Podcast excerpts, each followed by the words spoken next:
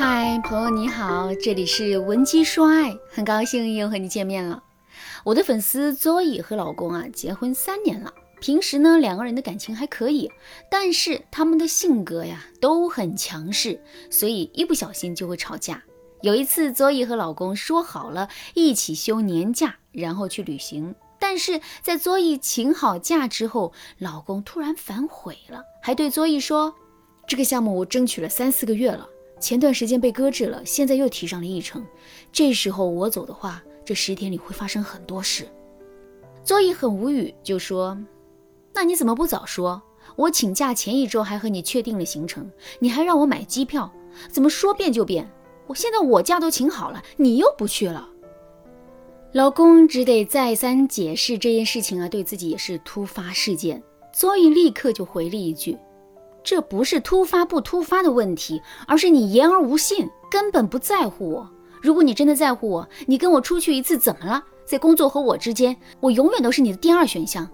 去年国庆你说带我出去玩，也是国庆前一天你去出差了，而且是同事没时间去，你替他出差的。你为什么放着我不管，你替别人出差？你觉得你这些行为解释得清楚吗？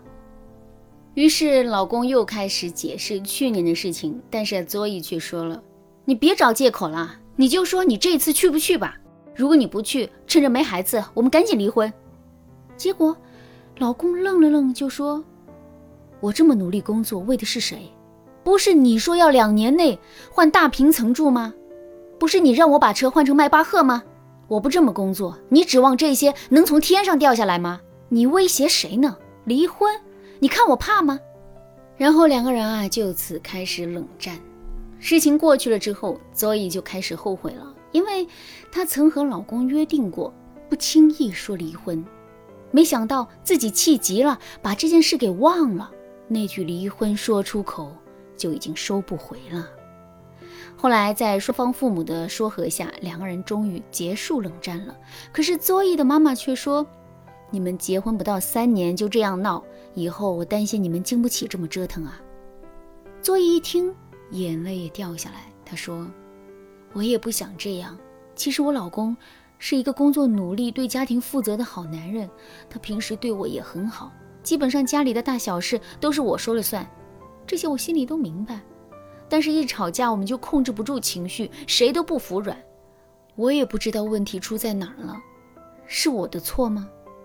但是这样的困惑，作一来找我，她的诉求就是和老公和平相处，两个人绝对不能再这么吵架了。因为作一自己也清楚，再这么闹几次，这个家就没了。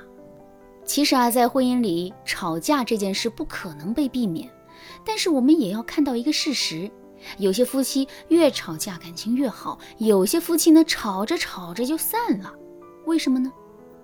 因为感情好的夫妻啊，吵架的时候是在用吵架倾诉自己的感受，顺便理解对方的感受，这是一个交流的过程。而吵散了的夫妻，多数吵架都是无效吵架。什么意思？他们的吵架过程里啊，只有对抗和翻旧账，两个人谁也不服气，所以呢，把对方贬得一无是处。这样的吵架只能给彼此带来伤害和冷战。时间一长，你们的婚姻的缺口。就被打开了。这个时候，另一半出轨或者突然提出离婚，也就不奇怪了。所以，如果你每次和老公吵架之后都觉得你们对彼此的失望大于愧疚，麻木大于安抚，愤怒大于在乎，那你就要警惕了。说明啊，你们平时的吵架都是无效的吵架，你们的吵架正在消耗你们之间的情分。如果你也有这些感觉，你赶紧添加微信文姬零三三，文姬的全拼零三三，我们有专业的导师帮助你改变婚姻现状，提升夫妻关系，让你们之间的感情越来越好。如果你面对和 Zoe 一样的状态，你该怎么做呢？很简单，你要避免两种吵架模式。第一种吵架模式，鸡同鸭讲式。鸡同鸭讲式吵架，指的是你们吵架时的话语永远不在一个层次上。我举个例子啊，Zoe 和老公吵架的时候，她在意的是老公不遵守诺言，让她白白浪费了年假。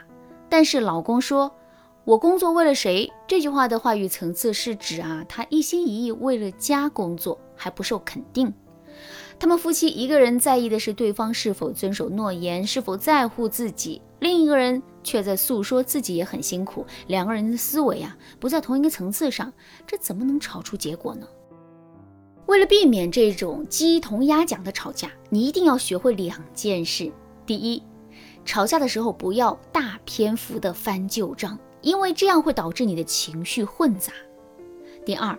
吵架的时候诉说自己的感受比指责更管用。比如，Zoe 想让老公重视这件事，她应该说：“说实话，你突然说不去旅行，让我很生气。我很在乎和你一起的时光，好不容易我们能一起出去，结果临出门又不行了，我好沮丧，也很失望。我多希望你能在乎我们的诺言。